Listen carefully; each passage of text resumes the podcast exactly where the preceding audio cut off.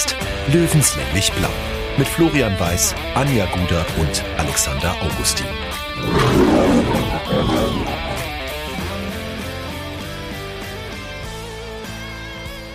Servus und herzlich willkommen. Giesinger Bergfest Löwenstammtisch Episode 33. Schnapszahl, aber an diesem äh, Stammtisch wollen wir keinen Schnaps trinken. Da wollen wir äh, Giesing-like, Löwen-like mit einem äh, kühlen, hopfenhaltigen Kaltgetränk anstoßen. Und das machen wir heute, äh, ja, in der leider Männerrunde. Äh, Alex und Tja. ich wieder mal solo unterwegs und äh, liebe Grüße an Anja, die heute schon wieder ähm, ausgebremst wird durch ihren Lieb ja, Zweitlieblingssport, Zweitlieblingssport. Hoffentlich. Ja. Ja. ja. Aber die Mannschaftskapitänin Dienstag, ist heute Dienstag ist echt, Dienstag ist echt ein komischer Tag, ein blöder Tag. Und man sollte das Anjas Trainer auch mal sagen. An einem Dienstag macht man kein Volleyballtraining. Nee. Nee, geht, geht, nee, Aber, geht gar nicht. Und ja. vor allem jagt man die Arme dann auch nicht quer durch die, die Stadt, dass sie es nicht rechtzeitig schafft hier an, an unseren Stammtisch. Das, an Dienstagen tut sich einfach Historisches. Äh, da, da, da passiert ja. Historisches. ähm, ich bin immer noch total Wow. Genauso habe ich mich war, vor einer Woche gefühlt. Ja. Das war der, das war der Brustlöser. Soundeffekt genau. zum Brustlöser. Absolut. Äh, äh, Prost Stammtischgemeinde. Prost Alex. Prost. Alex, wie geht's dir so eine Woche nach unserem, ich glaube für uns beide immens ähm, aufregenden, äh, äh, berührenden und ähm, mitnehmenden Erlebnis, äh, das man in Folge 32 wunderbar nachhören kann. Also ich muss sagen, mich hat dieses Erlebnis durch die ganze Woche getragen. Und es ist auch immer noch so, also ein bisschen äh, euphorisch bin ich immer noch. Das habe ich selten nach Löwenspielen oder nach Löwensiegen auch. Man weiß ja als Löwenfan, also nach einem Sieg kommt oft auch mal relativ schnell wieder ein Rückschlag, aber ähm, das war schon ein Erlebnis, das einen lange getragen hat. Und äh, als Löwenfan äh, in der letzten Woche hat man es ja doppelt schön gehabt. Ähm, ich äh, habe sehr viele Kollegen, die Bayern-Fans sind. Ähm, ja, war, war nicht die schlechteste Woche für mich. Bei dir wahrscheinlich ähnlich, oder? Du total. Äh, glücklicherweise war es ja bei mir so, dass ähm, am Mittwoch darauf, also einen Tag später, ging es für mich in den äh, Kurzurlaub in den Chiemgau und der war auch definitiv, definitiv notwendig, äh, nachdem es da ja äh, stimmlich und emotional ziemlich rund gegangen ist und äh, deswegen war ich da sehr, sehr froh und dieser Urlaub erstmal äh, zwei, drei Tage Wellness und dann ab auf eine Hütte mit Freunden und äh, hm. wir sind seit gestern erst wieder da, also wir haben ja heute Dienstagabend und äh, ja. seit Montag sind wir wieder in München. Ich habe das gebraucht. Aber ich ja, war am Wochenende auch beim Wellnessen tatsächlich. Äh, wir haben, also nicht mit dir, aber ähm, wir haben beide parallel gewellnest sozusagen. Äh, ich habe mir eine Stimmbandmassage verpassen lassen. aber das war schon, also ich muss mich echt nochmal entschuldigen, das war schon äh, grenzwertig, was ich da abgeliefert habe. Wieso denn? Ganz ehrlich, dafür war es authentisch. Und ich muss ganz ehrlich sagen, ja, ich, möchte, ich möchte Danke an die, Ber an die Bergfestgemeinde äh, sagen, denn was wir für Feedback bekommen haben. Wahnsinn, wir haben uns ja. ja teilweise erstmal so ein bisschen geschämt dafür, was wir da rumgrakeelt und gekrächzt haben und dass wir einfach ja. auch nicht wirkliche gerade Sätze formuliert haben teilweise, sondern einfach nur den Emotionen haben freien Lauf gelassen. Ähm, das hat uns keiner übel genommen, Gott sei Dank. Ja, im Gegenteil. Also selten so viel Feedback oder noch nie so viel Feedback auf eine Folge bekommen. Es war schon, ja, man hat einfach gemerkt, dass dieses Spiel viele Löwenfans bewegt hat. Äh, und an dieser Stelle nochmal Entschuldigung an Anja. Wir haben sie ja angerufen während der Aufnahme und sie dann wirklich, äh, ja, abgewürgt, kann man sagen. sie war dann plötzlich weg. Wir haben sie angerufen, hallo Anja, so wie geht's dir? Und dann war sie weg. Ja. Weil dann deine Freunde dazwischen gegrätscht sind im wahrsten Sinne des Wortes und dann ja, war also der hat, nee, nee, ich, ich, muss, ich muss dazu sagen, sie hat dann selbst aufgelegt, weil sie gesagt hat, ganz ehrlich, ich kann also. gerade nicht. Ähm, okay. Und dann ging es aber danach auch irgendwie nicht mehr, weil Anja war nee. dann natürlich auch noch unterwegs und hat beim Training hat sich natürlich das Löwenspiel auch noch angeguckt und ähm, ja. in Giesing war ja sowieso die Hölle los. Ich sag nur Feuerwerk in der Tegernseer Landstraße. Oh ja. ja, aber ja, du hast gesagt, das Gefühl hat sich ähm, hat dich dann übers Wochenende getragen. Mich auch tatsächlich. Das Wetter hat ja auch mitgespielt. Blau-Weiß in München, äh, in Bayern. Ja, also da war das Wetter ja Tja. größtenteils äh, ziemlich grandios. Auch wenn ich gehört habe, dass es an der einen oder anderen Stelle so äh, ein graues Nebelsüppchen äh, gegeben hat. Unter anderem wahrscheinlich ein paar Tage an der Serbener Straße. Da hat es eine richtige Suppe gegeben, ja. die da ausgelöffelt werden musste. Und ähm, aber ansonsten, dann war natürlich, haben wir gedacht, oder ich glaube, wir waren beide auch so ein bisschen angespannt, von wegen, oh mein Gott Jetzt kommt Freiburg 2.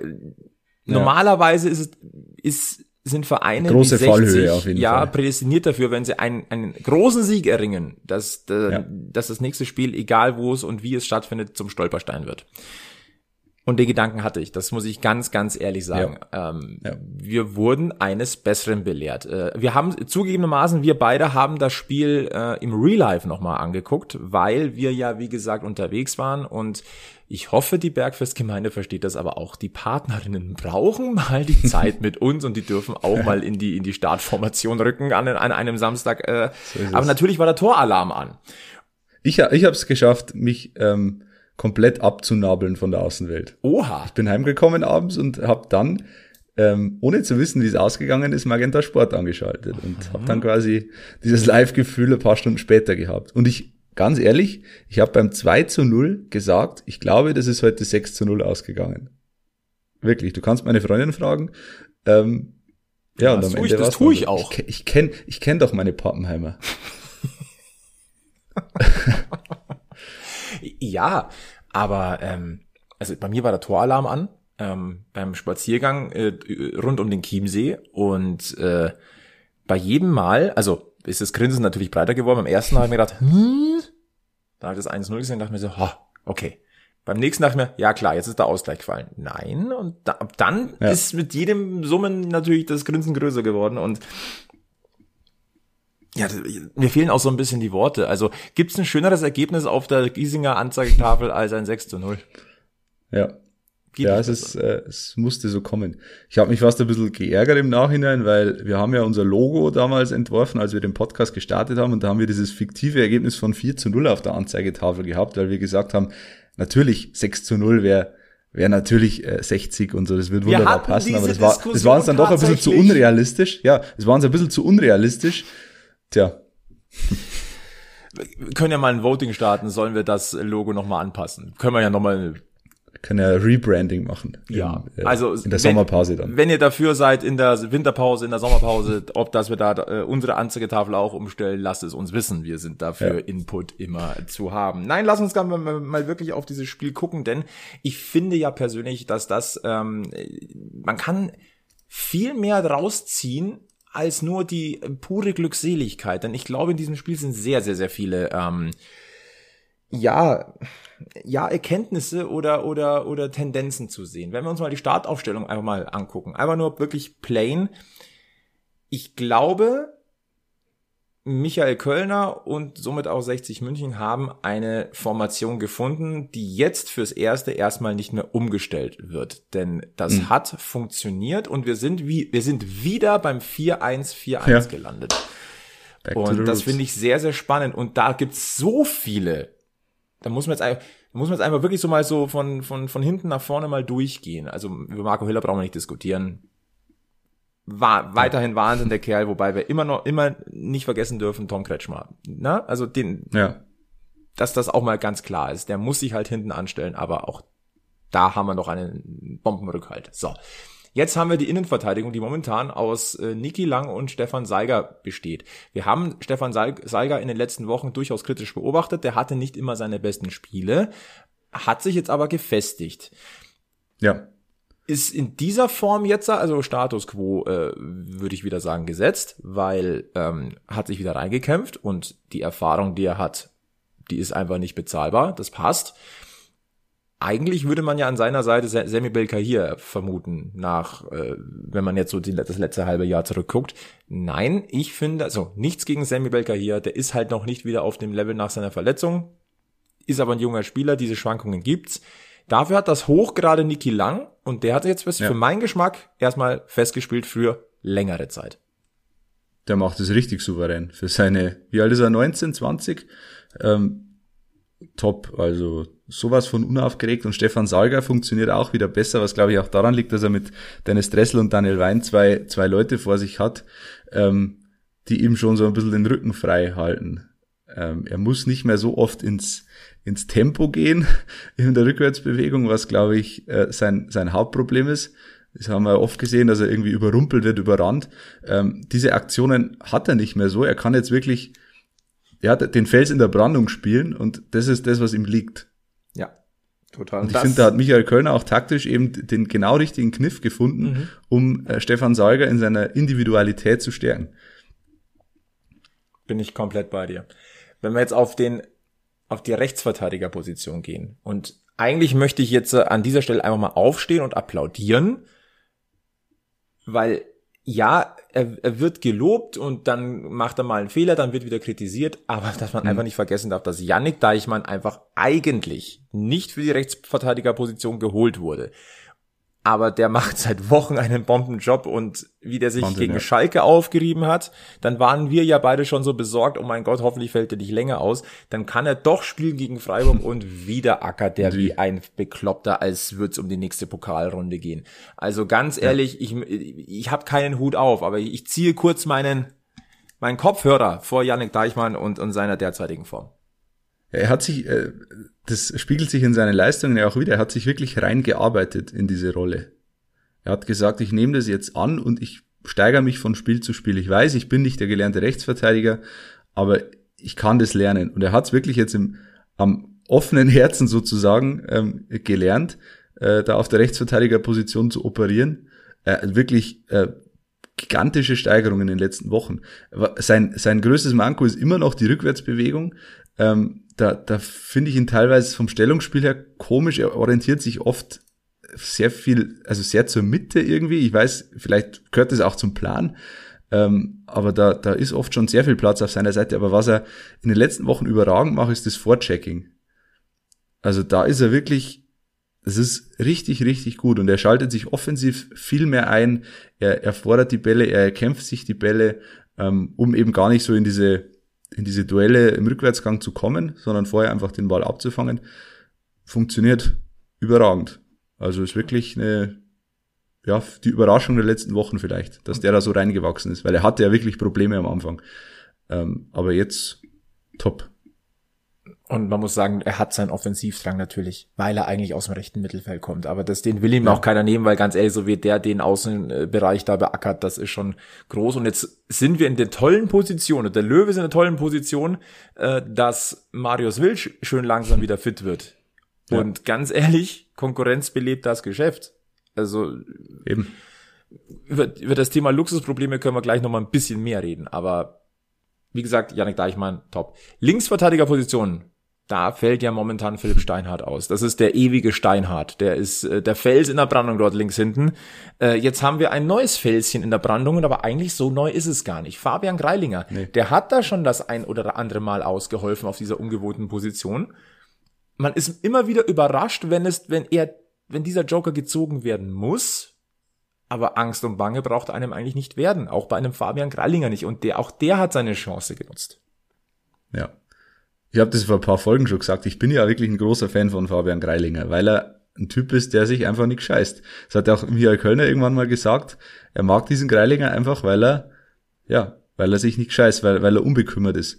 Äh, und das hat er jetzt wieder gezeigt. Er kann, er ist offensiv, finde ich, sogar einen Tick stärker als Philipp Steinhardt auf der Position. Ähm, aber auch defensiv wirklich hoch solide. Und dann macht er das Tor. Ähm, das wirklich auch gut herausgespielt ist, wo er selber mit dem Doppelpass quasi ähm, sich in, in, in Szene setzt. Also ja, das ist wirklich, du, du musst wirklich von Glück reden, solche Spieler zu haben, die du einfach reinstellen kannst, wenn es brennt. Und der, der macht da hochseriös seinen Job. Und ist ja auch erst, ich glaube, boah, mit dem Alter bin ich immer äh, 21. 21 Fabian Greilinger ja. ist 21 und äh, kurz nachgehakt, Niki Lang ist 19. Wahnsinn. Also umso, umso höher ist, ist das zu bewerten, wie die da hinten äh, abgeliefert haben. Und Janik Deichmann 27, bestes Fußballeralter. Muss man jetzt ja. auch nochmal dazu sagen, vielleicht. Und äh, Stefan Seiger 31. Ein Name, der jetzt auch schon gefallen ist. Und ähm, ich werde nicht müde, es zu sagen, dass er zu meinen Lieblingsspielern gehört, weil er so auffällig, unauffällig und zugleich unwahrscheinlich wichtig ist und das ist Daniel Wein. Man, mein Gott, ja. ganz ehrlich, ich freue mich wie ein Schnitzel, dass er wieder da ist, dass er fit ist und dass er sich in diese Mannschaft wieder reingekämpft hat und gezeigt hat, ich gehöre da auch hin. Und diese Sechserposition, die er jetzt spielt, das ist der alte absolut der alte und vielleicht sogar noch bessere Daniel Wein, wie wir ihn bisher im Löwentrikot gesehen haben. Ich muss an diese Lobeshymnen jetzt einfach mal spielen und sagen, in vino veritas, er zeigt, wo die Wahrheit liegt, nämlich auf dem Platz. Was sich mit ihm auch extrem verbessert hat, sind die Standardsituationen. Mhm. Die waren echt mhm. zum Vergessen äh, lange. Ähm, jetzt haben wir zwei Tore nach Ecken erzielt, äh, beide Male Daniel Wein, äh, der Vorbereiter. Wenn ich mich richtig, also das erste war auf jeden Fall Daniel Wein, der ja, die Ecke von rechts auch, also bringt. Sowohl Lex als auch, auch Bär, ähm, das, quasi das waren beide Duplikat, Ecken von Daniel Wein, genau. Dann äh, der Freistoß gegen Schalke, den er, äh, wo er Fährmann zur Glanzparade zwingt. Also da ist schon wieder sehr viel mehr ähm, Gefährlichkeit da, was Standards angeht. Und das war vielleicht auch das große Manko in den letzten Wochen. Ähm, oder der große Unterschied auch zur letzten Saison.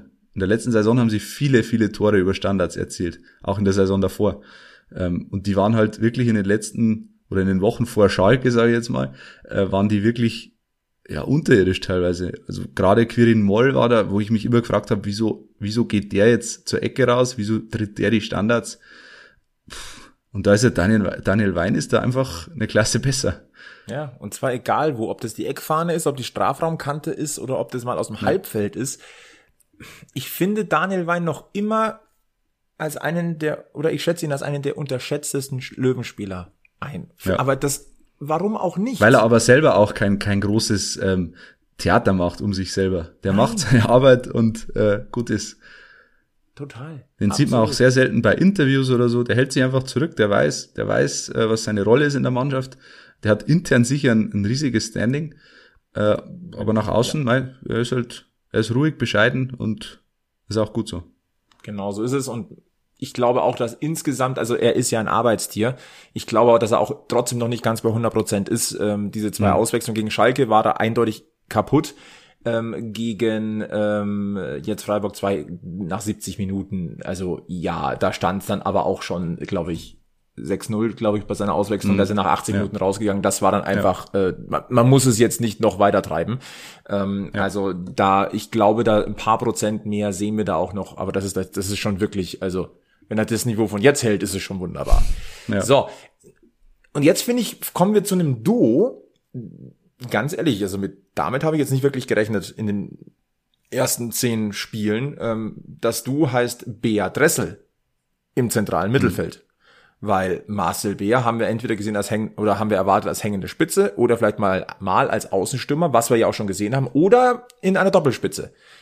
Aber jetzt so, ich sag mal, als verkappter Achter, Schrägstrich Zehner eher nicht, aber ja. Dennis Dressel und Marcel Bär ergänzen sich für meinen Geschmack überraschend gut. Also da bin ich wirklich ja. ein bisschen baff. Also man muss jetzt vorsichtig sein. Das haben, das sind jetzt die, die Lehren aus den letzten zwei, drei Spielen. Aber diese Tendenz finde ich bemerkenswert.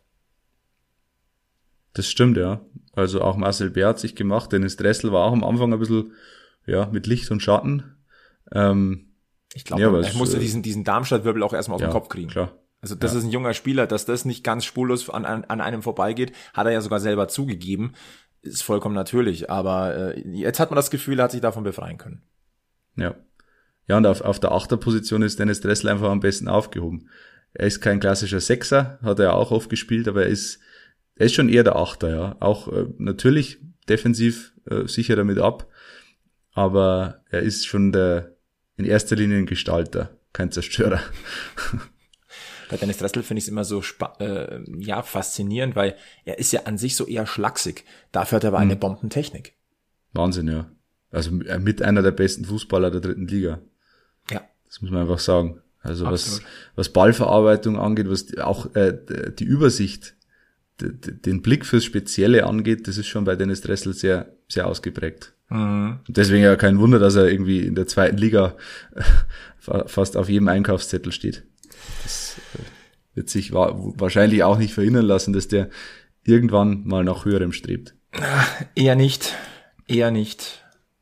Und sein Nebenmann, Marcel Bär, liest sich jetzt auch gut, zwölf Spiele, drei Buden, also der kommt langsam, er, er, er macht Punkte, äh, auf ja. eine Vorlage muss er noch warten. Ähm, einen Volltreffer hat er aber zusätzlich noch gelandet. Das haben wir jetzt auch äh, rausgefunden. Eine wir gratulieren Marcel Bär ganz herzlich zum kommenden Nachwuchs. Ja, da gab es eine Beruption anscheinend.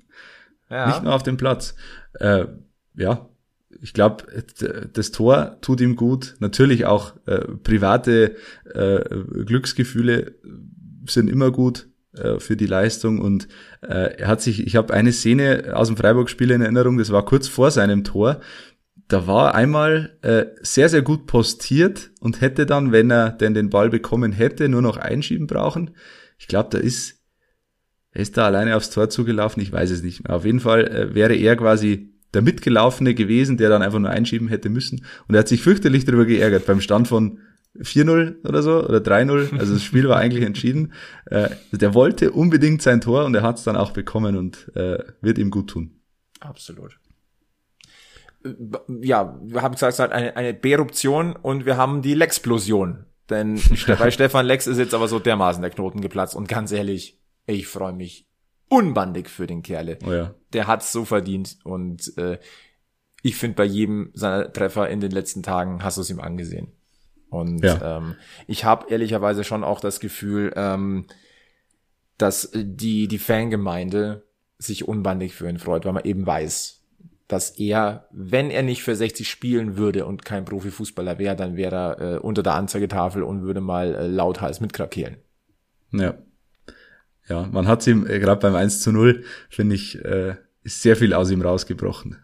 Hat er ein bisschen so in die Bande geschlagen mit dem Fuß, weil er, ja, da musste einiges raus. Und wer Stefan Lex kennt, der weiß, dass er eigentlich ein sehr introvertierter Typ ist, äh, der gar nicht groß, ist kein großer Redner, kein großer, ja, zeigt nicht viel Emotionen, aber da musste, glaube ich, einiges raus. Und äh, ein, ein, ein Stefan Lex in Topform, wie er momentan ist, äh, ist halt in der dritten Liga ein Pfund oder ein Faustpfand, wie, wie Günter Gorenzel immer so schön sagt über die Fans. Also da, ja. da, das ist wirklich, wenn du so einen in der Mannschaft hast, dann äh, ja, Gnade dem Gegner. Mhm. Auch wenn er auch auf der linken Seite mehr, mehr Merv Biancardi, ganz ehrlich, ähm, der ah, ich, ich habe ein kleines Problem mit ihm der hadert manchmal ein bisschen zu viel mit ja. sich selber, weil er weiß, was ja. er kann und wenn man was nicht hinhaut, dann hadert er eher, als dass er nochmal schnell äh, zurücksprintet und und äh, vielleicht einen kleinen Lapsus ausbessert. Deswegen, da haben, also ich finde ihn einen super Fußballer und er tut 60 saumäßig gut, seitdem ja. er äh, auf, seitdem er da ist und auch trotz gewisser Anlaufschwierigkeiten, aber ist ein super Typ. aber das ist das große Aber so ein bisschen. Genau, er hadert aber zu Unrecht aus meiner Sicht, weil er probiert ja Dinge, die andere nicht probieren würden. Also er hat immer, äh, der Pass auf Kevin Goden zum Beispiel zum 6-0 war ein überragender Ball. Den würden andere so nicht spielen. Ja. Und natürlich, wenn du was probierst, was halt außergewöhnlich ist, dann ist es auch, dann musst du mit einpreisen, dass es halt mal nicht funktioniert. Äh, wenn aber der funktioniert, der einer von zehn oder so, dann reicht es. Weil dann sagst du, boah, was für ein Ball. Mhm. Also da wird ihm keiner irgendwie auf den Deckel geben, weil er jetzt einen Ball probiert oder einen Pass in die Schnittstelle, der halt dann vielleicht ein Meter zu steil ist oder was weiß ich, das, das wird ihm keiner übel, übel nehmen. Nein. Deswegen muss er da ein bisschen, ja, er muss sich da selber, er darf sich da selber nicht so, nicht so hart beurteilen. Genau so sehe ich das auch. Und vorne ist der Mann endlich wieder zurück, so gut wie in seiner alten Form oder wie wir ihn letztes Jahr hochgejubelt haben, zu Recht hochgejubelt haben. Äh, Sascha Mölders ist zurück und äh, ja, also wenn man jetzt mal so seine Bilanz anguckt aus den letzten drei Spielen ähm, in der Liga, äh, oder wenn wir das Pokalspiel noch mitnehmen, aus den letzten vier Spielen zwei Tore, drei Vorlagen, äh, ja, das, das lässt sich sehen, der Kapitän ist wieder mhm. da. Er ist vor allem zurück auf seiner alten Position. Aber und du, du redest nicht von Rolle. der Couch. nee, nee, keine Couch, keine Wurstsemmeln, äh, nee, nee, äh, nur, nur auf den Platz bezogen. Er ist wirklich der, ja, wieder der Zielspieler, der letztes Jahr war. Einfach der, der unumstrittene Mittelstürmer, der, auf den sich alles fixiert. Äh, und nur so funktioniert Sascha Mölders. Ja. Er hat seine alleinige Neuner-Position zurück. Genau. Aber jetzt wieder in einer Kombination aus neuen Kräften wie Marcel Beer und eben arrivierten Kräften wie Lex, Biancardi oder Dressel. Ja. Und die, jetzt, jetzt haben wir, glaube ich, jetzt sehen wir, wie die Mannschaft wirklich funktionieren kann und wie es laufen kann. Weil die, diesen Schwung jetzt aus dem Sieg gegen Schalke und auch durch, na, aus diesem äh, Torfestival gegen Freiburg 2, den kann man jetzt schon mitnehmen. Also du siehst, was, was ja. die Mannschaft kann und ich glaube, da hat, hat sich jetzt was gefunden. Das muss ich ganz deutlich sagen. wenn man sich jetzt mal die ja. Gesamtbilanz von Sascha Mölders anschaut in dieser Saison, 16 Pflichtspiele, vier Tore, vier Vorlagen, das ist schon ordentlich. Ja? Also hm. wollen wir da mal äh, auch die Kirche im Dorf lassen, das passt so. Ähm, Man muss aber auch jetzt, äh, das, das war ein Gedanke, den ich hatte vor ein paar Tagen. Es war, wir haben uns alle geärgert über diese Corona-Pause, ähm, dass halt äh, Waldhof Mannheim die Corona-Fälle hatte und wir nicht spielen konnten. Aber im Nachhinein betrachtet war das vielleicht genau das Richtige, mhm. um einfach nochmal, äh, sie hatten ja eigentlich dann drei Wochen spielfrei, kann man sagen. Ja, der Toto-Pokal war dazwischen, aber das war ja alles so, ja, ein Toto-Pokal ist halt nicht der DFB-Pokal. Ähm, und da gab es, glaube ich, einfach viele, viele Möglichkeiten, Dinge nochmal neu vielleicht zu justieren, nochmal neu einzustudieren, auch an der Fitness noch zu arbeiten. Ähm, und die letzten drei Spiele, ich nehme auch das Saarbrücken-Spiel mit rein, weil das echt gut war, äh, haben, glaube ich, bewiesen, dass es vielleicht die Pause zur, zur richtigen Zeit war. Ja, ja, ich denke schon. Ich denke schon, ähm, kann man natürlich jetzt mit Blick zurück natürlich gut sagen. Ähm, ja. Aber wir haben ja schon so ein bisschen spekuliert gehabt und die Anja, glaube ich, hat das ja auch gesagt. So ein ja. bisschen, warum kann, das kann doch auch eine Chance sein. Ja, und so wie es jetzt aussieht, wurde diese Chance genutzt. Jetzt schauen wir aber bitte trotzdem nochmal ganz kurz auf die Bank. Ja, weil mhm. klar hat, kann man sich jetzt darüber freuen, dass sich deine Formation äh, gefunden hat und das ist sehr, sehr wichtig jetzt, ähm, bis äh, zum Jahresende vor allem. Also jetzt heißt es wirklich Punkten, Punkten, Punkten. Aber mhm. es gibt natürlich in Anführungszeichen, und das ist meine ich jetzt wirklich in Anführungszeichen auch so ein paar Verlierer. Ähm, Maxim Gressler brauchen wir jetzt nicht mal, das ist ein Jungspieler, der wird seine paar Einsätze machen, aber passt. Samuel Belker hier ist zwangsweise für mich so ein kleiner Verlierer. Das, den hat halt seine Verletzung einfach ausgebremst und jetzt muss er halt aus sich in der zweiten Reihe beweisen ähm, und wieder Werbung für sich machen. Äh, Marius Wilsch müssen wir gucken. Letztendlich, er ist jetzt wieder im Kader, das ist er trotzdem für mich momentan minimaler Gewinner, weil der wird seine Zeit noch ein bisschen brauchen, aber er, er ist wieder da, er ist eine Alternative. Ja. Den kannst du als Joker jederzeit bringen, von dem her wunderbar. Äh, Kevin Goden, ja, der kommt halt über diese Joker-Rolle momentan nicht raus. Das Tor wird ihm gut tun und das, ähm, wir wissen, dass Michael Kölner viel von ihm hält, deswegen ist Kevin Goden auch da. Äh, dem geben wir noch ein bisschen Zeit, aber ähm, das Tor hat mich für ihn persönlich sehr, sehr gefreut. Quirin ja. Moll wird Status quo an einem starken Daniel Wein nicht vorbeikommen. Das ist einfach so, da ist in der Startformation so halt momentan kein Platz. Nichts gegen äh, Quirin Moll, aber da ist momentan äh, die erste Joker-Rolle ist nicht drin. Nathan Wicht, ja. da, das ist einer für die Zukunft. Gut, 17. Also Tim Linzbichler, den wir gerne öfters in der Startformation sehen wollen würden, weil wir ja schon gesehen haben, dass er seinen Joker einsetzen, was er kann. Ähm, ja, es, es gibt momentan nur eine Stürmerposition und die heißt, äh, die hat halt aber, sich Sascha Mölders gekreist. Ja. Aber, aber du hast ja halt jetzt einen auf der Bank, von dem du weißt, den ja. kannst du reinbringen und der, der bringt seine Leistung und das ist Gold wert. Und das ist auch der Unterschied zur letzten Saison, wo du halt nur auf Sascha Mölders angewiesen warst und jetzt kannst du Mölders auch ähm, nicht nur beim Stand von 6-0, äh, sondern auch in anderen Spielen einfach mal in der 75. auswechseln. Mhm. Musst du nicht. Mölders kann auch durchspielen, das hat er auch gezeigt. Äh, aber du weißt, du hast einen Tim Linsbichler auf der Bank, der Drittliganiveau hat. Ja. Da haben wir noch äh, daran gezweifelt vor einigen Wochen, aber muss man mittlerweile einfach so anerkennen. Ist ja Voll, absolut äh, passender Backup-Stimme. Ja, vollwertiges Löwenmitglied, äh, wirklich eine stetige Alternative. Und ja. für mich einfach der bisher ganz, ganz große Verlierer der Saison. Und das tut mir wirklich in der Seele weh, weil ich von dem Jungen viel halte. Das ist Erik Talik. Hm.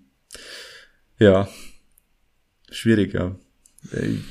Mir tut er ein bisschen leid, weil ich glaube, er ist ein absolut guter Junge und äh, charakterlich top.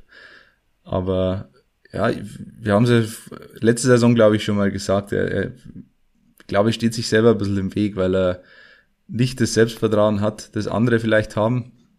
Und da ist es natürlich auch nicht förderlich, wenn du die ganze Zeit nur auf der Bank sitzt oder von der Bank kommst äh, spät. Deswegen ja, schwierig, schwierig. Muss sehr, schauen, wie sich der entwickelt. Sehr, sehr schwierig. Aber halt mir fest, der Löwe scheint in die Spur gefunden zu haben. Die letzten zwei Spiele machen mehr als nur Hoffnung. Jetzt heißt der nächste Gegner VfL Osnabrück. Äh, da lass uns vielleicht mal ganz kurz auf die Tabelle vorab nochmal gucken, um das Ganze mhm. mal wirklich einzuordnen. Äh, wir haben immer versucht, die, letzten Wochen so ein bisschen auf die Bremse zu treten und jetzt hier nicht äh, Weltuntergangsstimmung in Giesing äh, ausbrechen zu lassen. Auch wir sind ein bisschen unruhig geworden zwischendrin, weil die Ergebnisse natürlich einfach auch so waren, dass man gesagt hat, uiuiui. Und das Tabellenbild sah natürlich dementsprechend auch nicht toll aus. Ist immer noch nicht berauschend, aber es sieht deutlich freundlicher aus. Aber es kommt auf die Details an. Man kann natürlich sagen, 60 immer noch auf Platz 13. Ja. 60 momentan auch nur einen Punkt vor dem Abstiegsplatz. Ja. Wenn man aber mal bedenkt, dass Stand heute zwischen Platz 2, den der VfL Osnabrück inne hat, das sind 24 Punkte, und äh, Platz 17, also der, dem ersten Abstiegsplatz, das sind 16 Punkte. Äh, meine lieben Freunde, das sind acht Punkte Unterschied. Diese Liga ist ja. irre. Du hast zwei Siege, bist du oben dran. Du, du verlierst zweimal, bist du unten drin. Und 60 München nach, mit 13 Saisonspielen, ja eins weniger, äh, das Mannheim-Spiel muss noch, muss noch nachgeholt werden, aber zusammen mit Waldhof Mannheim, mit den wenigsten Niederlagen, natürlich auch mit den meisten Unentschieden, ja. das ist ein anderes Thema, aber man kann auch einfach jetzt sagen, seit Mitte September ist 60 München ungeschlagen. Eben, das ist so ein, äh, die Frage des Narrativs. Vor, vor zwei Wochen oder vor einer Woche äh, hätte man auch gesagt, ja, die Löwen, äh, unentschieden Könige der Liga, das sind sie natürlich weiterhin. Aber äh, wenn du jetzt, angenommen du gewinnst gegen Osnabrück, dann heißt es auf einmal, oh, die Löwen, äh, seit Mitte September ungeschlagen, eine der Mannschaften der Stunde dieser Liga und äh, die rollen das Feld jetzt von hinten auf. Also da, in dieser dritten Liga, ja, kann sich von einer Woche auf die andere komplett drehen. Absolut. Und, und das deswegen, war uns auch bewusst, deswegen haben wir die Ruhe ähm, behalten. Die sollten wir übrigens auch das, jetzt behalten. Trotz aller ja, eben, Freude. Da, äh, genau. Wir haben jetzt viel gelobt, aber natürlich ähm, musst du weitermachen. Ein 6-0 gegen Freiburg 2 ist, ist, sehr, sehr schön, aber davon kannst du dir am Ende der Saison nichts kaufen, wenn du äh, die anderen Spiele nicht gewinnst. Aber äh, es geht in die richtige Richtung und äh, so ein Pokalspiel, äh, Flo, du hast es ja gesagt, es ist immer so ein zweischneidiges Schwert, weil es gibt, wenn du ein großes Pokalspiel gewinnst, dann hast du in der Liga danach oft Hundstage. Also da geht, geht oft nicht viel zusammen, aber es kommt immer darauf an, wo du herkommst. Ähm, und es war ja zu sehen, dass die Löwen Potenzial haben. Ähm, und jetzt gegen Schalke haben sich selber, glaube ich, gemerkt, okay, wir können das auch auf den Platz bringen. Und deswegen ist es auf jeden Fall, es kann nicht negativ gewesen sein, auf lange Sicht dieses Schalke-Spiel zu gewinnen und vor allem so zu gewinnen, wie sie es gewonnen haben für den Kopf. Also da wird keiner sich äh, hinstellen und sagen, wir haben Schalke geschlagen, jetzt marschieren wir durch. Nein. Sondern im Gegenteil, die haben einfach gesehen, okay, wir sind, wir haben unsere Probleme, aber wir haben, wenn wir, wenn wir es alle auf den Platz bekommen, dann sind wir eine geile Mannschaft und können auch jeden schlagen. Aber wir müssen es auf den Platz bringen. Mhm. Und zwar konzentriert und zwar gegen jeden Gegner. Ja. Weil in dieser genau. Liga ist einfach jeder Gegner gefährlich. Und äh, der nächste Gegner ist definitiv gefährlich. Es ist der Absteiger aus Osnabrück. und ähm, die sollte man auf, die wird man auf keinen Fall unterschätzen. Und Spiele an der Bremer Brücke haben eh so eine spezielle Atmosphäre. Und äh, das Grünwalder Stadion des Nordens würde ich es fast, fast nennen. Oh, okay. Also, Okay. Was, was immer so an Stimmung rüber, ich war noch nie da, aber was an Stimmung immer rüberkommt am Fernseher, das ist schon geil. Also es ist ein sehr kompaktes Stadion. Äh, trotzdem, ich, wie viel passen da rein? Müssen wir jetzt schauen. Ähm, um die, um die 20.000 hätte ich jetzt gesagt. 16.100. 16.000, ja, also wirklich sehr vergleichbar mit dem Grünwalder. Noch sehr, sehr ähm, traditionell alles. Würde ich gerne mal hinfahren, ja. Mhm. Leider Aber die natürlich, äh, die Tendenz bei denen äh, nach zwei kleinen Rückschlägen gegen Lautern und Zwickau, die, bei denen ist die Tendenz natürlich klar äh, nach oben. Die sind momentan Tabellenzweiter, mhm. äh, gehören natürlich zu den Aufstiegskandidaten und äh, Deswegen volle Konzentration auf dieses Spiel. Unterschätzt wird da niemand, nichts und niemand. Äh, vielleicht mal ganz kurzer Blick auf äh, die bisherige Bilanz zwischen 60 und Osnabrück. Elf Duelle hat es gegeben, vier Siege für die Löwen, zwei Siege für Osnabrück bei fünf Remis und 18 zu 16 Tore für 60. Bester Stürmer äh, übrigens äh, oder be bester Torschütze in diesen Duellen äh, ein gewisser Benny Laut mit vier Treffern. Den kann man leider diesmal nicht ein einsetzen. Das Leider, leider. Auch, auch wenn es die Anja gerne sehen würde, mit Sicherheit. Wir sind jetzt einmal optimistisch. Also in, mit der Leistung aus den letzten beiden Spielen geht in Osnabrück definitiv etwas. Und äh, deswegen äh, Daumen drücken. Ich glaube, das Spiel kommt sogar wieder im Free TV, wenn mich nicht alles mhm. täuscht. BR überträgt, ja. Also ab vor den Fernseher am kommenden Samstag, 14 Uhr. Osnabrück gegen 60 München und äh, Ja, aller guten Dinge sind drei, oder? Aus den letzten drei Spielen dann. Absolut. Ja, es kann eigentlich nur das Ziel sein. Klar, Osnabrück ist ein anderes Kaliber als Freiburg 2, aber du musst jetzt punkten. Du musst, äh, ich habe es mir ausgerechnet, eigentlich bis zum bis zur Winterpause, die ja relativ kurz ist, du brauchst mal mindestens 30 Punkte, mhm. um, um in der Rückrunde eine Chance zu haben, da, da noch um anzugreifen. Ähm, ich glaube, sieben Spiele sind es noch, inklusive dem Nachholspiel gegen Mannheim bis, bis, äh, bis Weihnachten. Da müssen, jetzt haben wir 17 Punkte, 13 Punkte aus sieben Spielen, eigentlich muss mehr drin sein. Also eigentlich müssen es 16, 17 Punkte sein. Dann kannst du echt wir müssten vorsichtig sein mit unseren Punkteprognosen. Es hat ja. September und Oktober. Ja, also keine Prognose, es ist eher so eine, so eine Forderung. Also drunter wird es halt schwierig, äh, da wirklich noch was zu reißen nach oben. Aber ja. Also ganz ehrlich, diese Liga ist so Wahnsinn. Ja. Also deswegen, Floskel denkt von Spiel zu Spiel und schaut erstmal nicht ja. auf die Tabelle, weil die ist sowieso total gaga. Die einzigen, die da vorne einigermaßen stabil wegmarschieren, das ist Magdeburg. Also. Ja, und auch die stolpern. Die werden stolpern. Also das, das soll es ja demnächst mal ein Duell gegen 60 München geben, habe ich gehört. Tja. Naja, dauert noch ein bisschen. Freitag, 3.12. So viel dazu. Ja, schön. Naht schon. Aber einen Blick müssen wir jetzt noch ein bisschen nochmal, ja, so ein ganz klein bisschen zurückwerfen, aber auch schon ganz weit nach vorne. Stichwort DFB-Pokal. Das Los ist gezogen worden äh, in der ARD Sportschau und äh, ja, ich glaube, wir hatten so ein bisschen die gleiche Reaktion, lieber Alex. Man ja, also, klingt auf, auf den ersten Blick vielleicht nicht so attraktiv, auf den zweiten Blick doch eigentlich passend. Äh, passend vor allem, weil wir äh, mit den Kollegen äh, des Karlsruhe Podcasts äh, recht äh, eng sind, äh, aber auch natürlich, weil es sportlich vielleicht der machbarste Gegner ist in diesem Achtelfinale. Also ähm, wenn wir die Form jetzt bewahren, dann sehe ich da schon also ist kein 50-50-Spiel, aber sagen wir mal 40 zu 60, äh, dann musst du den Heimvorteil noch einberechnen, volles Grünwalder Stadion, Flutlicht, dann sind wir wahrscheinlich bei 50-50. Also äh, absolut die Chance, da ins Viertelfinale einzuziehen. Muss absolut. man klar sagen. Absolut. Und das Und ist, das ist eigentlich die, die Nachricht, ja. Genau, und wir, wir wollten uns natürlich ein bisschen wissen, wir gucken jetzt nicht jede Woche nach Karlsruhe, was ist da los. Und deswegen ähm, bin ich sehr, sehr happy, denn ähm, ein guter, ein, ein Kollege von mir äh, aus der Arbeit, wir haben täglich miteinander zu tun, äh, ist der Host des äh, äh KSC-Podcasts, die Wildparkbrudler.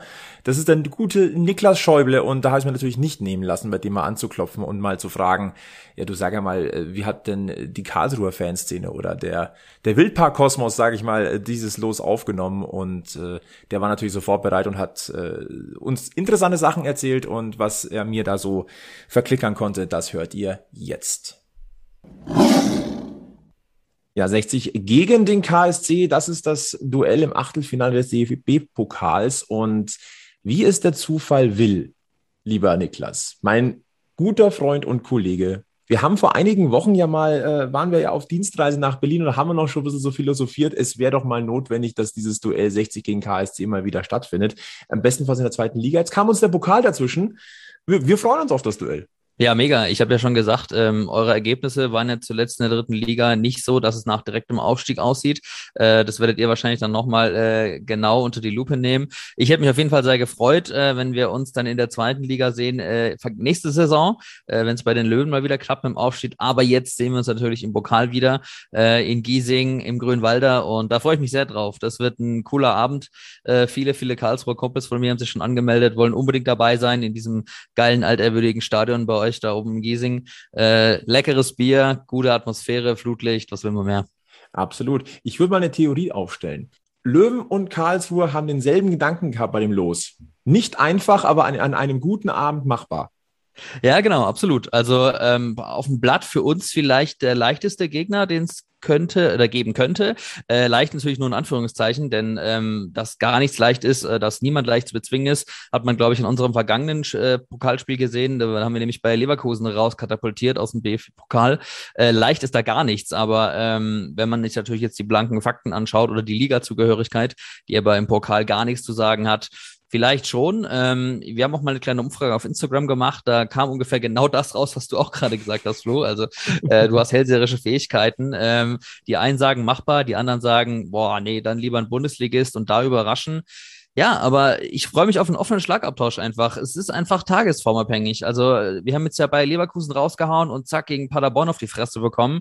Es ist einfach, wie es ist. Das weiß jeder. Es ist viel Tagesform. Kicken können beide Teams und wir freuen uns einfach drauf. Absolut. Lass uns mal ganz kurz einen Blick auf den KSC in dieser Saison werfen wenn man die Bilanz sich anguckt nach zwölf Spieltagen, könnte man sagen, extrem unentschieden. Also zwölf Spiele, vier Siege, vier Unentschieden, vier Niederlagen, 19 äh, zu 19 Tore. Und mehr Unentschieden geht nicht. Und auch da haben Löwen und äh, Wildpark-Kicker ein bisschen was gemeinsam. Äh, dieses Unentschieden ist irgendwie, ja, also es ist also Unentschieden-Duell irgendwie. Ja, also es ist irgendwie so ein gesundes Mittelding bei uns. Also was mich, was mich besonders freut beim KSC ist die Entwicklung der vergangenen Jahre.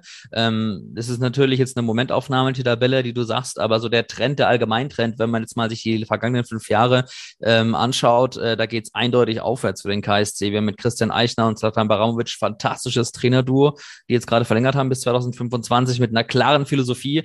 Davor sind wir unter Alice Schwarz aufgestiegen. Das war immer so sehr, ja, will nicht sagen äh, langweiliger Fußball, aber doch sehr defensiv orientiert. Äh, hat auch für ihn gesprochen, war erfolgreich, ist aus der dritten Liga mit uns aufgestiegen. Schafft man auch nicht einfach so. Ähm, war halt seine eigene Art. Und jetzt mit Eiche haben wir einfach einen jungen Coach, der dynamisch ist, der Bock hat, der hungrig ist, der will Pressing spielen lassen, der ist mit gar nichts zufrieden, der will immer gewinnen. Und ähm, das ist so die, dieser Trend und diese Entwicklung, die mir einfach gerade trotzdem sehr gut schmeckt, auch wenn das jetzt, ja, äh, ich meine, die, die einen beschweren sich, vergangenes Jahr waren wir Sechster, jetzt müssen wir Top 5 werden. Das halte ich für total vermessen.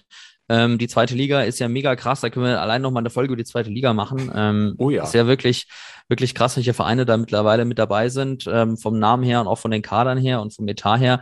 Ähm, und da sind wir halt Mittelfeld und da sind wir gerade und wir müssen uns einfach etablieren. Und ähm, wir haben trotzdem eine geile Mannschaft, eine super Truppe, dass wir an einem guten Tag jeden schlagen können. Das sagt Eicher, glaube ich, auf jeder PK in der zweiten Liga, äh, dass wir sogar bei Leverkusen schlagen konnten. Gut, da war viel Glück dabei, aber es war in dem Fall das Glück des Tüchtigen. Und ähm, ja, die, die zweite Liga ist vielleicht auch so ein bisschen wie die dritte Liga, die ist ja auch eine leichte Wundertüte. Ich verfolge es jetzt nicht mehr so viel, aber wenn ich jetzt mir so gucke, wo die Löwen gerade stehen ähm, oder welche Vereine da mittlerweile auch da am Start sind, Wahrscheinlich das gleiche in Grün, oder Flo? Total. Also wir haben schon mal gesagt, diese dritte Liga kann einen richtig wahnsinnig machen. Mit zwei Siegen bist du oben dran, mit zwei Niederlagen steckst du unten drin. Genau. Dann haben wir natürlich auch dieses Thema mit äh, Spielverlegungen. Ne? Es ist nicht alles auf, die Tabelle ist nicht bereinigt. Aber ja, also, äh, ne, also irre, irre, irre. Und äh, wir hätten es natürlich auch cool gefunden, an dieser wahnsinnigen zweiten Liga dieses Jahr schon teilzunehmen. Hat ja knapp nicht gepasst. Aber was nicht ist, kann ja noch werden. Schauen wir mal. Wollen wir mal nicht so weit gucken. Äh, da fließt noch ein bisschen Wasser die Isar runter, sagen wir immer so schön. ähm, aber du hast ziemlich viele Aspekte gesagt. Der KSC jetzt aufgestiegen in der, in der Saison 18, 19. Da gab es ja zwei Duelle mit 60. Jetzt nicht so optimal für die Löwen gelaufen. Aber sei es drum, da seid ihr aufgestiegen. Ähm, ihr spielt jetzt die dritte Saison in der zweiten Liga. Und du hast gerade gesagt, äh, die ersten sagen schon, wir müssen eigentlich aufsteigen. Äh, ich habe schon rausgehört, das siehst du gar nicht so. Nein, vollkommener Quatsch. Also ich meine, dass eine sehr hohe Erwartungshaltung in Karlsruhe herrscht, das war, glaube ich, schon immer so, oder das ist lange so, weil halt einfach nur mal immer noch so die goldenen 90er ein bisschen nachhallen. Ähm, aber da will ich jetzt gar nicht abschweifen. Nee, äh, man muss es einfach realistisch, sachlich, nüchtern betrachten, genauso wie Eiche, unser Coach, das auch immer nach jeder Partie macht. Also ich habe immer einen mega Respekt davor, wie der auch bei der Niederlage in Düsseldorf, wo wir echt grottig waren, ähm, einfach dilettantische Abwehrfehler und der sich einfach hinhockt, die Emotionen abschaltet und sachlich nüchtern alles analysiert. Und ähm, so sachlich nüchtern muss man einfach auch die letzten fünf Jahre analysieren. Und das habe ich ja gerade schon gemacht, so im, im Ansatz. Und es ist einfach eine Entwicklung da, die einfach mir extrem viel Freude an diesem Verein gibt gerade wieder. Also es ist ja nicht nur das Sportliche, auch ein neues Stadion mitgebaut in Karlsruhe, endlich mal. Äh, das hat ja damals schon zu Bundesliga-Zeiten hätte bauen sollen. Das ist natürlich lange nicht geklappt. Ja, da entsteht ganz viel. Ich war jetzt auch öfter in Karlsruhe, habe mir das NLZ angeschaut und mir da eine kleine Führung geben lassen. Also da wächst extrem viel zusammen gerade bei, beim KSC. Also auf allen Ebenen, im Verein, aber wie auch sportlich. Und ähm, ich finde, wir haben eine klasse Mannschaft. Was uns wirklich, wirklich auszeichnet, ist die Moral. Also ich weiß nicht, ähm, ich kann mal ganz kurz Rückblick geben geben, ohne zu weit abzuschweifen. Wir lagen 4-0 hinten in Paderborn. In der Halbzeit muss es geknallt haben in der Kabine und zack, kommen wir raus und machen ganz schnell zwei Anschlusstreffer, kriegen Elfmeter nicht. Wenn dann das 3 zu 4 fällt, ist alles möglich mit dem Publikum.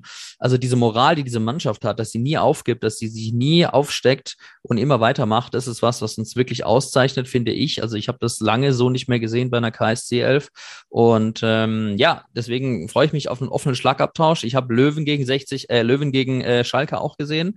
Äh, sogar nicht ganz, aber fast ganz. Und da wart ihr auch voll auf Augenhöhe. Also das war ja wirklich auch ein starkes Spiel von den Löwen, muss man sagen. Ja, frag mal, wie es uns gegangen ist. Kleiner, äh, kleine Empfehlung vielleicht auch an dich nochmal Folge 32 vom Giesinger Bergfest, diese Live-Reportage. Das ist ja. wirklich pure Emotion und äh, da hat der Berg gebebt, das kann ich dir sagen.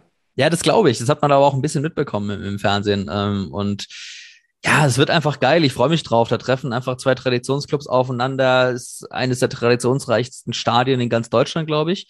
Und ähm, ja, das wird super. Das wird einfach ein schöner Abend für alle Fußball-Nostalgiker.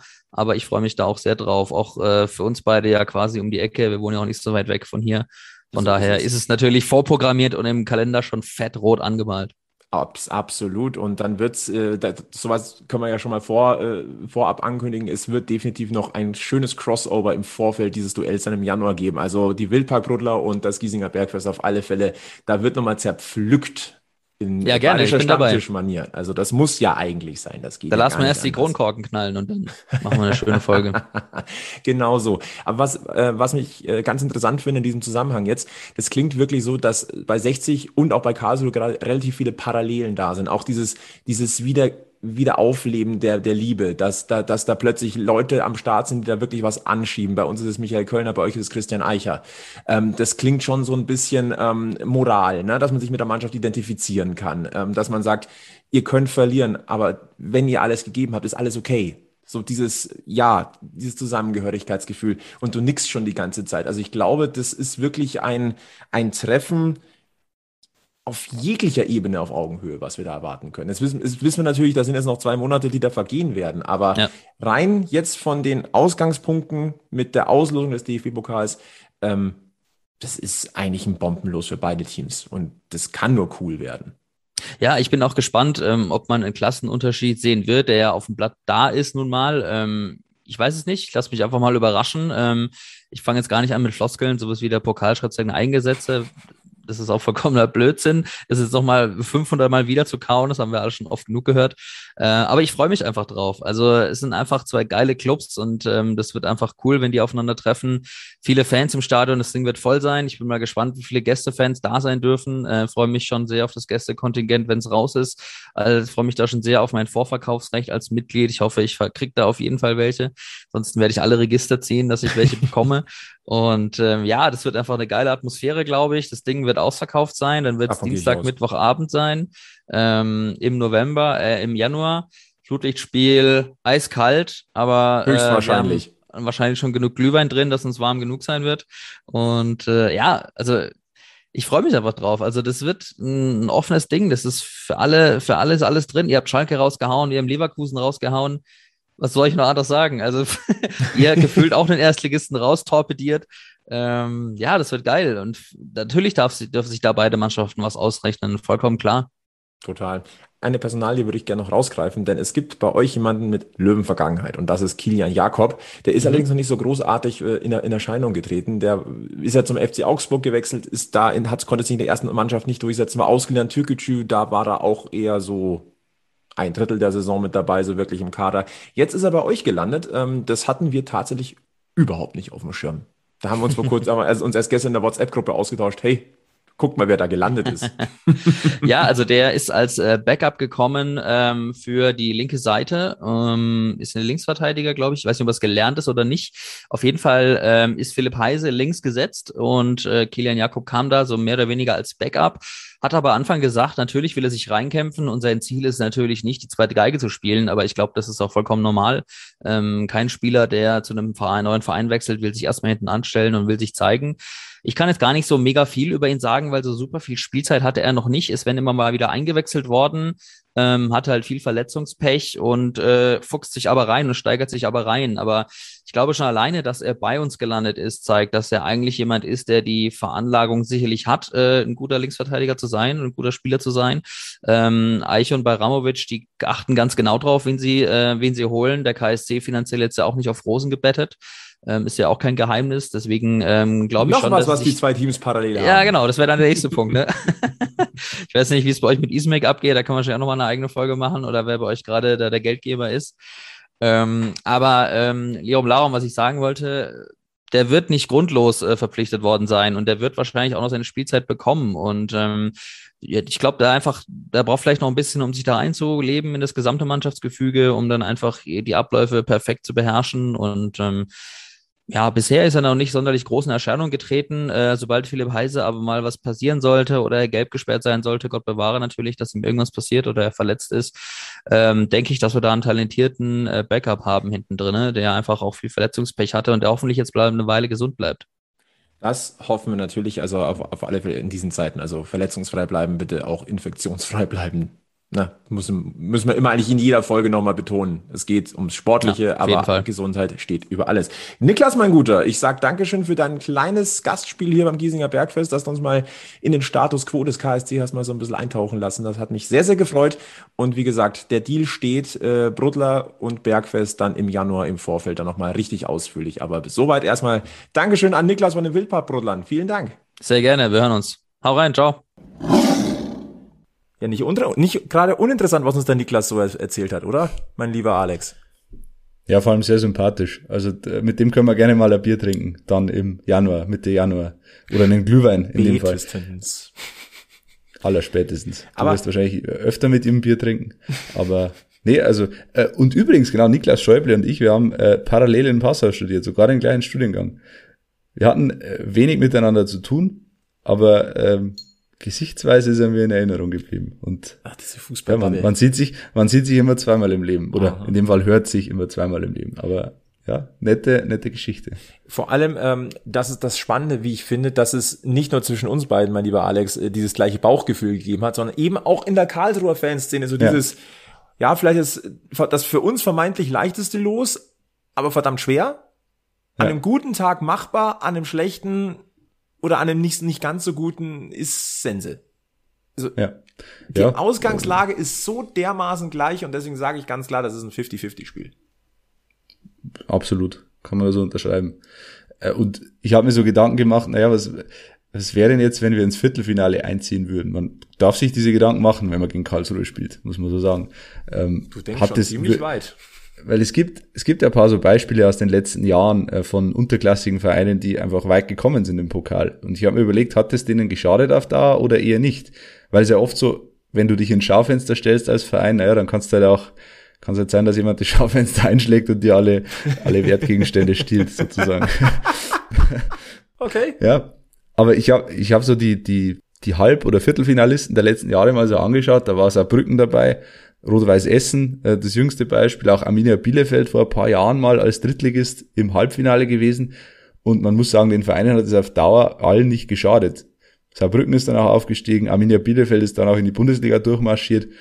Ähm, Rot-Weiß Essen wird, schauen wir mal, vielleicht äh, in die dritte Liga auch aufsteigen. Die sind auch wieder ganz gut unterwegs in der Regionalliga West.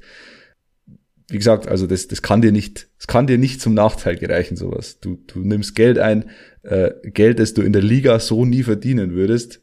Ähm, das sind Summen, das ist jetzt schon eine halbe Million Euro, da kannst du einfach in der Winterpause theoretisch den ein oder anderen noch holen. Ich sag nur Robin Ungerath, der ja äh, zuerst gehört schon, beim Bergfest. Ja, genau. Ja. Den kannst du da ein ganzes Jahr, äh, ein ganzes Jahr, den kannst du drei Jahre damit zahlen mit 500.000 Euro.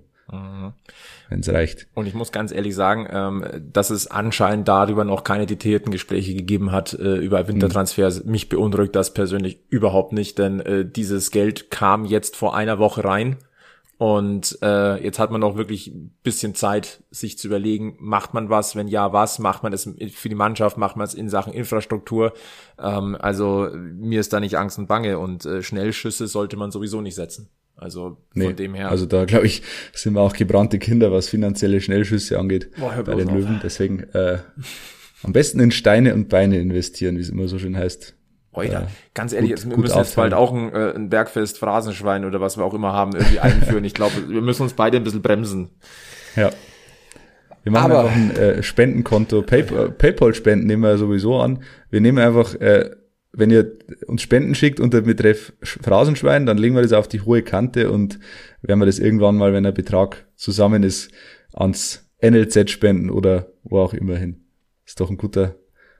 Und wir werfen natürlich auch was rein für jeden, für jeden Schmarrn, den wir erzählen. Wobei Gottes da, Willen, da müssen wir langsam echt aufpassen. Hoff, hoffentlich zählt nicht jemand mal die letzten 32 Folgen nach, wo, wie viel Ja, wir da rumge, rumgeschwurbelt haben. Na, ah, Dann kommt das Freibier noch dazu, was ich vielen Ja. schulde. ja. Ja. Letzte, letzte Anmerkung vielleicht von mir noch, weil wir doch schon sehr lange äh, jetzt dran sind. Ich kann nur das Interview von Spox mit äh, Michael Kölner empfehlen. Mhm. Die Kollegen Filippo Cataldo und Jochen Tittmer haben das geführt. Wirklich ein sehr, sehr lesenswertes Interview. Auch natürlich, weil Michael Kölner ein sehr dankbarer Interviewpartner ist, aber ähm, weil sie ja, weil das, das Gespräch einfach sehr gut geführt ist. Und er sagt sehr viele interessante Sachen. Zum Beispiel, äh, ihm geht es als Trainer gar nicht darum, irgendwie deutscher Meister zu werden oder die Champions League zu gewinnen, sondern wenn am Ende nach 10, 15 Jahren oder nach fünf Jahren äh, ein ehemaliger Spieler zu ihm kommt und sagt, Herr Kölner, Sie haben mich in Ihrer Zeit ein Stück besser gemacht oder auch zu einem besseren Menschen gemacht, dann reicht mir das. Und so eine Aussage, die Michael Kölner, glaube ich, ganz gut beschreibt. Und das ist, glaube ist auch keine Koketterie von ihm, sondern das meint er so. Also man kauft ihm das ab. Absolut. Also er erzählt auch zum Beispiel, er erzählt, wie er beinahe in Swansea gelandet wäre. ähm, da, da ist dann dran gescheitert, dass er innerhalb von 24 oder 48 Stunden kein Trainerteam zusammen, zusammenbekommen hat. Alex Schmidt wäre dabei gewesen als sein Co-Trainer, aber an anderen Schrauben hat es dann wahrscheinlich noch gefehlt. Deswegen ist es nicht zustande gekommen und wenig später ist er dann bei den Löwen gelandet und vielleicht hat es so kommen müssen. Es hat so kommen müssen. Aber wirklich absolute Leseempfehlung. Also klickt mal auf bei den Kollegen von Spox rein. Äh, Das Interview ist dann über die Suche, denke ich, relativ leicht zu finden. Oder soll es soll ja auch Suchmaschinen geben auf dieser Welt. Ne? Ja, und wir verlinken es in den Show Notes. Das ist wahrscheinlich das Einfachste. Siehst du, da, da zerlegt's mir gleich den Stift. Äh, unglaublich. Tja, geht dir der Stift. Ja, das ist äh, dann auch das Zeichen, dass wir den Deckel drauf machen auf Bergfest-Folge Nummer 33. Ganz ohne Schnaps, aber mit ganz viel positiven Gefühlen. Und äh, wir verweisen auf Facebook, Twitter, Instagram. Da dürft ihr uns folgen. Ähm, Auch gerne in eurer Podcast-App folgen, bewerten. Äh, Gerade bei Apple Podcast, wenn ihr mal zwei Minuten Zeit habt, gerne fünf Sterne hinterlassen. Vier reichen uns auch, aber am besten natürlich fünf. Äh, jede Bewertung hilft uns weiter. Genau so ist es. Äh, Und unter anderem auf unseren Social Media Kanälen findet ihr auch Fotos eines gewissen Mickey, Mickey Beisenherz. Liebe Grüße an dieser Stelle. Oh ja. Äh, Das Trikot Grüße, steht ja. ihm extrem gut. Ja, wenn es einer tragen kann, dann er. Ja. Also das ist schon ein sehr schöner Mann in einem sehr schönen Trikot. Hashtag. Und er hat's gleich, er hat gleich, er hat's gleich eingeweiht auf dem Fußballplatz. Ja. Hat er dann noch äh, gepostet. Er hat äh, 8 zu 4 gewonnen mit seiner Freizeitmannschaft. Also ähm, ja, läuft auf jeden Fall. Absolut. Also liebe Grüße an Mickey Beisenherz. Gern geschehen. Bergfest macht's möglich. Äh, ja, ich habe schon gesagt, Facebook, Twitter, Instagram, äh, Podcatcher haben wir auch gesagt. Und äh, schaut doch gerne mal auf giesinger-bergfest.de alle Infos zum Podcast zu uns und wie man uns, wenn man denn möchte, auch supporten kann. Äh, liebe Grüße an Anja an dieser Stelle. Wird Zeit, dass du mal wieder in der äh, Formation hier mit dabei bist. Und äh, danke Alex, dass äh, zumindest du mich nicht allein gelassen hast am heutigen Abend. Ja, danke dir, Flo. Es wäre ein einsamer Dienstagabend geworden. So ist das. Äh, In diesem Sinne, bleibt's gesund, bleibt uns treu und bleibt's vor allem eins. Löwenslänglich blau. Bis zum nächsten Mal beim Giesinger Bergfest. Servus.